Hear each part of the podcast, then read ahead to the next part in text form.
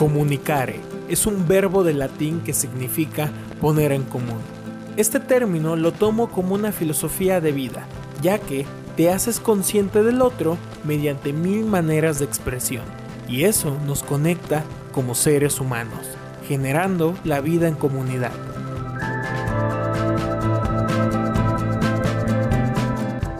Hola, yo soy Sebastián GD y te doy la bienvenida a este podcast.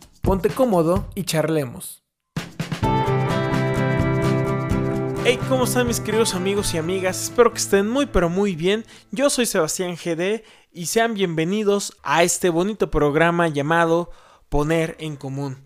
Y vamos a hablar del cine del terror tengo un invitado muy especial. Él es el creador de Cinecdoque, que es un canal que trata de ensayos cinematográficos como La La Land, Renacido, Enemigos Idénticos, Parásitos, Logan, y es un gran creador de contenido. Sus últimos, sus últimas creaciones, sus últimos ensayos han sido de, este tema y creo que el, el, nuevo que va a estrenar y con ustedes tenemos a Herminio Orequi. Muchas gracias, muchas gracias sobre todo por la presentación, muy, muy, este, muy amable de tu parte. Eh, muchas gracias, eh, yo feliz de estar aquí, de que me inviten a, hablar de cine sobre todo, que es lo que, que es lo que hago en pocas palabras. Mi estimado Herminio, ¿qué opinas del cine terror? ¿Te gusta? Creo que es algo muy general, ¿no? Porque deriva del miedo y qué chingados es el miedo. ¿Tú qué opinas, mi querido amigo? El cine de terror es un poco complicado, pero no, no es muy complicado en realidad de entenderlo. Pero yo creo que el problema, uno de los problemas del cine de terror surge cuando, mm, cuando la gente lo ve y, y dice, como es terror, me tiene que espantar o me tiene que dar miedo. Y no precisamente, eh, no creo que las películas de terror, yo creo que es un error muy generalizado el que creamos que eh, eh, tenemos que evaluar una película por cuánto miedo nos da, que es algo, o sea, no hay un miedómetro ni nada parecido para poder cuantificar entonces, em, el terror lidia con emociones negativas y aparte también es un, lenguaje audiovisual. Es decir, tú puedes hablar de Frankenstein, por ejemplo, y lo puedes hacer desde la comedia desde, o desde el terror o puedes hacer otra cosa. Todo depende de cómo abordas el tema. el terror que la gente más conoce es el que se crea ah, gracias a directores como por ejemplo John Carpenter, que hace Halloween, en el 78 me parece, entonces él forma parte de una generación de directores también que son muy desafiantes pero en otros, en otros eh, tipos de cine, como Steven Spielberg con Tiburón, George Lucas con Star Wars, Martin Scorsese con Taxi Driver. Bueno, estos directores, sobre todo que surgen en los 70, ahí está John Carpenter, pero él como parte de un movimiento muy independiente pero mm, se vuelve en este fenómeno cultural, se convierte en una franquicia, no al nivel de Star Wars, pero sí es una franquicia dentro del terror muy, muy, muy grande.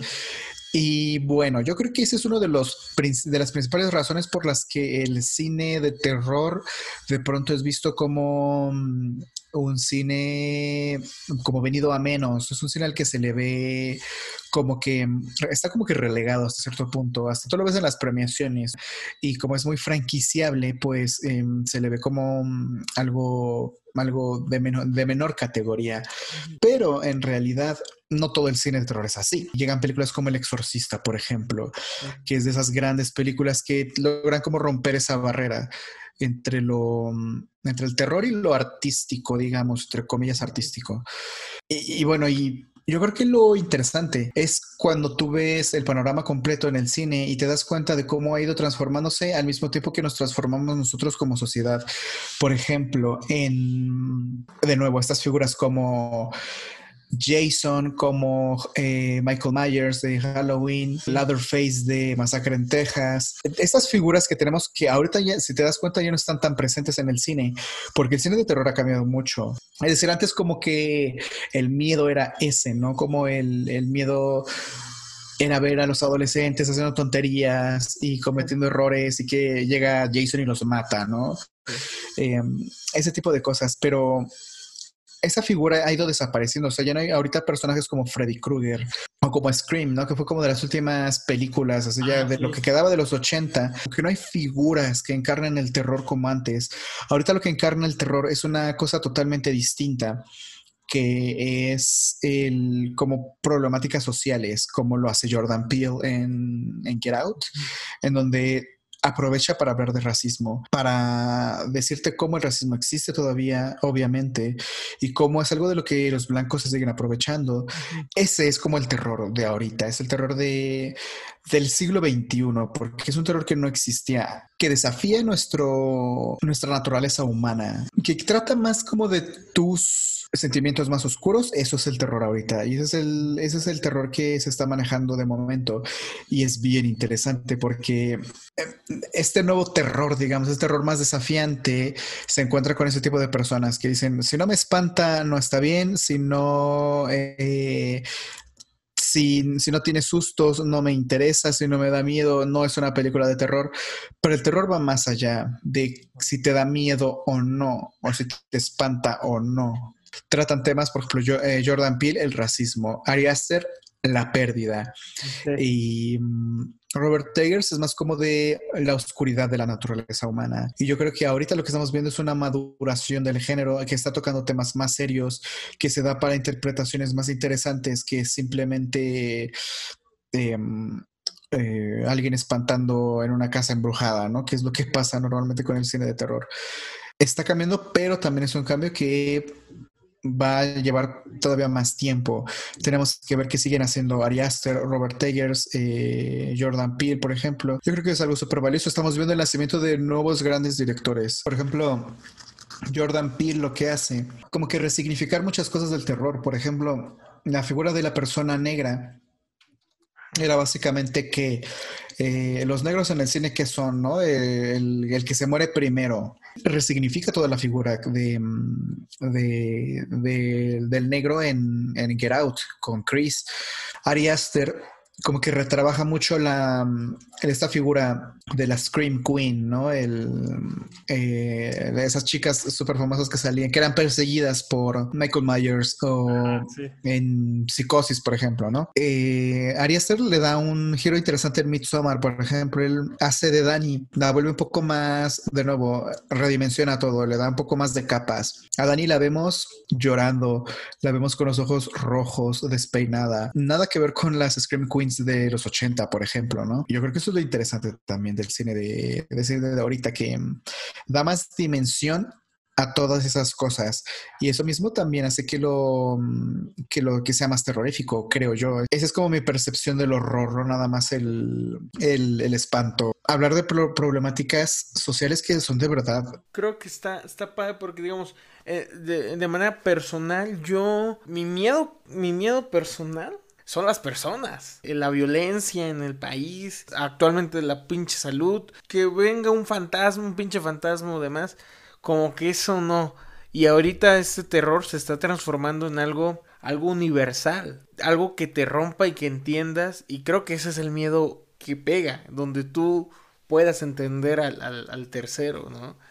Como apelar a lo que a todos nos da miedo, no, no a lo que todo nos asusta, porque de que nos asuste nos pueden asustar mil cosas, pero, pero eh, no sé, salgo y alguien está del otro lado de la puerta y me espanta, pues sí, pero es que eso no es terror. Pero el terror es algo totalmente distinto, no solo en cuanto a narrativa, sino en cuanto a imágenes, en el cómo manejas visualmente una, una situación de terror. Eh, los temas siempre son importantes, pero por eso digo, el miedo era como un individuo, una cosa eh, y podías personificarlo bien con ese tipo de personajes que ya no hay ahorita, porque el terror ahora se aborda desde otro tema, el terror de ahora es una situación. Y por eso Robert Eggers se dedica mucho a, a crear atmósferas, a recrear este, eh, cosas del pasado para hablar de temas del presente.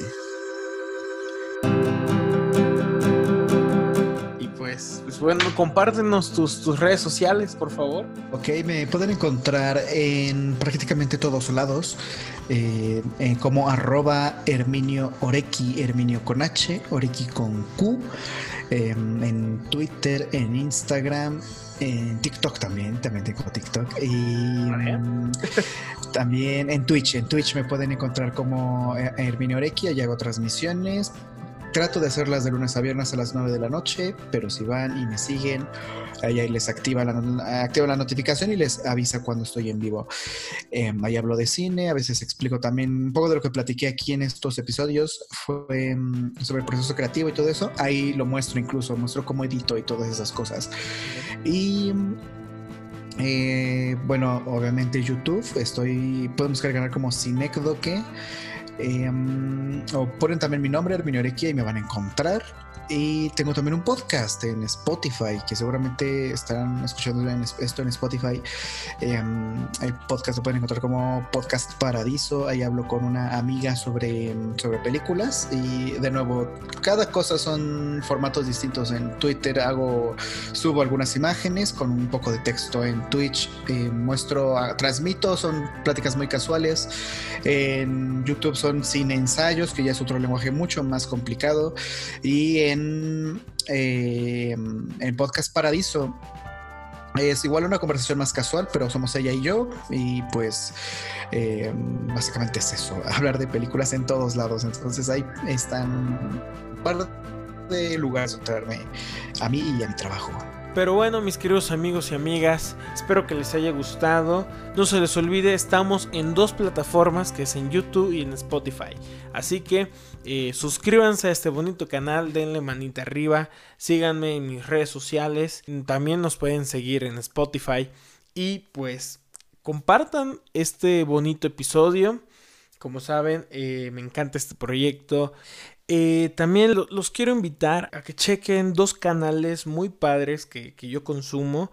Uno de ellos es El Pony Pisador, que es un canal de literatura fantástica y, está padrísimo. Y es un, es un canal de que, que, toca temas muy específicos y que muy rara vez eh, se encuentra ese tipo de contenidos. El creador es eh, un gran amigo, Daniel Sánchez Mercado, que eh, esperamos que en próximos episodios esté con nosotros. Y el otro que, les, recomiendo es Soul Blogs, que es un canal de, de, psicología, de música y de, y de maquillaje.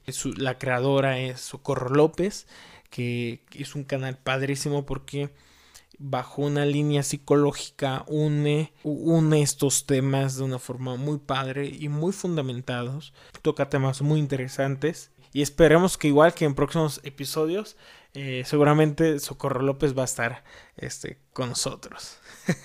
Pero bueno, hasta aquí el pequeño eh, anuncio informativo. Mi nombre es Sebastián GD y nos vemos en el próximo episodio.